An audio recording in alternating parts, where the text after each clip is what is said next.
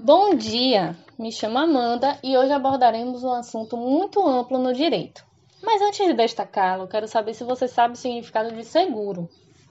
Bom, seguro no dicionário está descrito da seguinte maneira: em sua forma adjetiva, significa posto a salvo, livre de perigo, garantido, abrigado, protegido, dentre outros significados.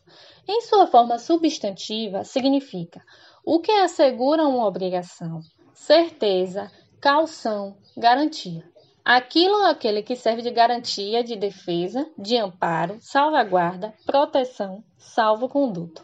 Mas e em sua forma jurídica? Faz ideia de seu significado?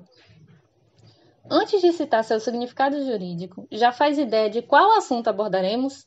Isso! Hoje eu e meus nobres colegas falaremos sobre contratos de seguro e seus principais pontos.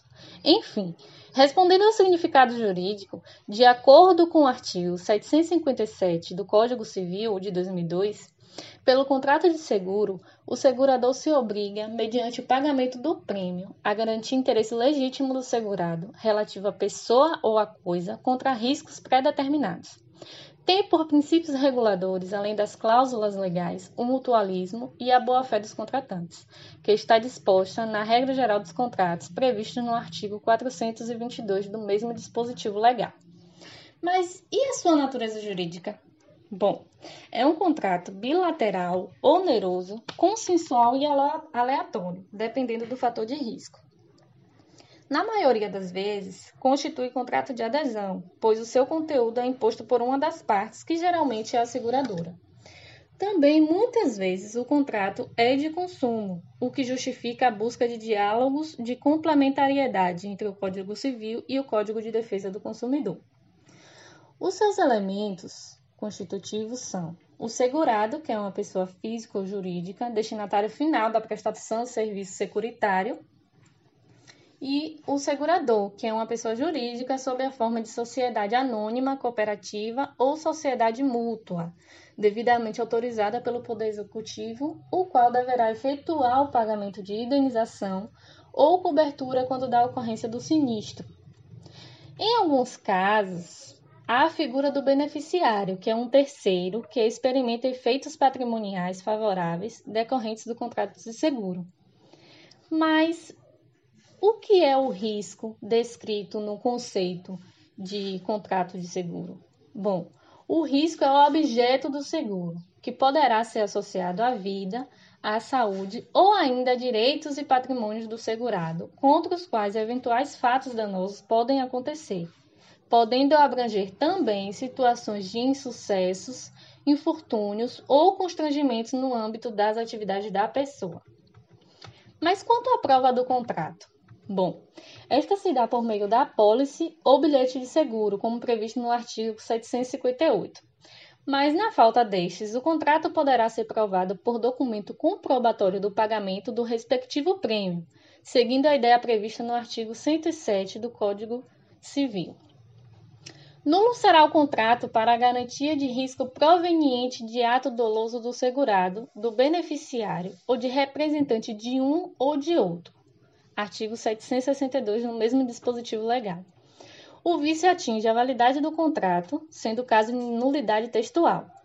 Essa nulidade atinge todo o ato, não podendo ser invocado o princípio da conservação contratual em hipótese alguma.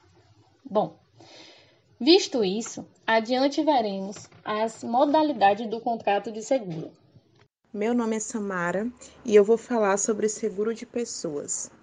Bom, no seguro de pessoas, o capital segurado é livremente estipulado pelo proponente, que pode contratar mais de um seguro com o mesmo ou diversos seguradores.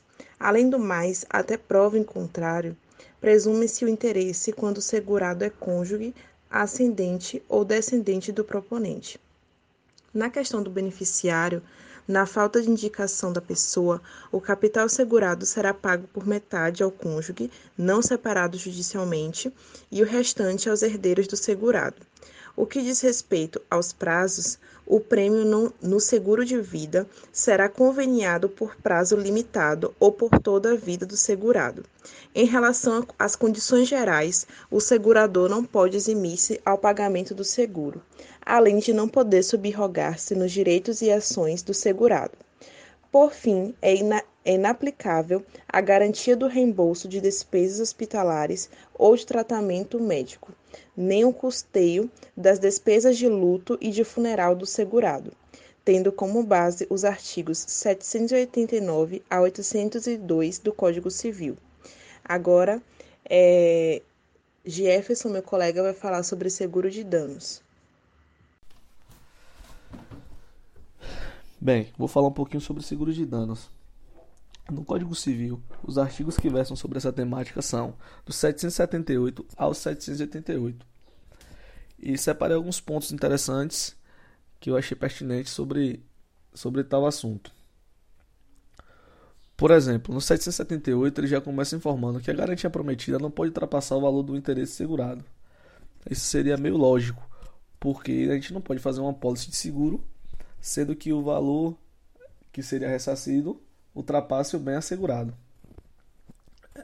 Quando se fala sobre transporte de coisas, versa, versa, o artigo 778 versa sobre isso, sobre coisas transportadas e evidencia que as coisas transportadas já estão cobertas desde o momento que são recebidas pela transportadora até a entrega ao destinatário. Enfim. E no momento não são tão relevantes, mas é, existe um teto máximo da indenização que está explícito no artigo 781.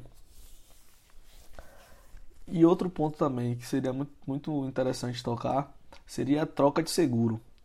Quando, por exemplo, um, um proprietário do veículo quer trocar de, de, de seguradora ele tem que informar previamente a seguradora inicial de forma escrita, até para que não haja fraude e também não, não fira o artigo 678 quando diz que o valor, o valor prometido não pode ultrapassar o interesse segurado, pois se ele acumular duas apólices de seguro, consequentemente o valor seria maior do que o bem assegurado. É, o seguro pode ser, pode ser transferido entre proprietários do bem? Sim, desde que haja uma prévia informação à seguradora e que, faz, e que obedeça todos os trâmites legais.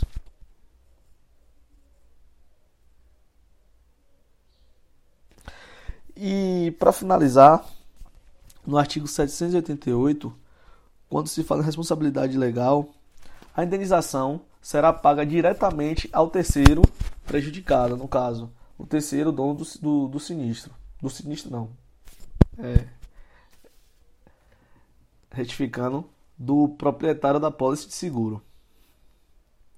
Enfim, então a gente fez uma abordagem geral aqui sobre danos. E por hoje é só. Bom, para finalizar nosso trabalho, citarei alguns exemplos práticos de contratos de seguro. São exemplos práticos de contratos de seguro, é, o seguro de vida, o seguro de, de bens móveis, como carro, de bens imóveis. E em caso concreto, citarei o seguro de vida da minha avó, que, que entrou em contato com um dos bancos que ela tinha conta e realizou o contrato de seguro de vida. Quando ocorreu o seu falecimento, foi sinalizada ao banco e este, depois de alguns dias, pagou a indenização aos beneficiários, que eram os filhos. Minha irmã atualmente fez o financiamento de uma casa. E aí ocorreram algumas, algumas coisas na casa dela é, de tipo de defeito. Como assim? O muro, o muro do fundo estava para cair. Ela acionou a seguradora do banco, que é da Caixa, que entraram em contato com o pessoal de obras e lá eles foram efetuar a correção do muro. Né? Outro exemplo prático é o exemplo de acidente de carro, por exemplo. O, o, o segurador aciona a seguradora e esta vai fazer a cobertura do conserto do carro, por exemplo, que se acidentou. Então, estes são alguns exemplos práticos de contratos de seguro. Espero que a gente tenha sanado as dúvidas e esclarecido bem o assunto abordado. Obrigada pela atenção.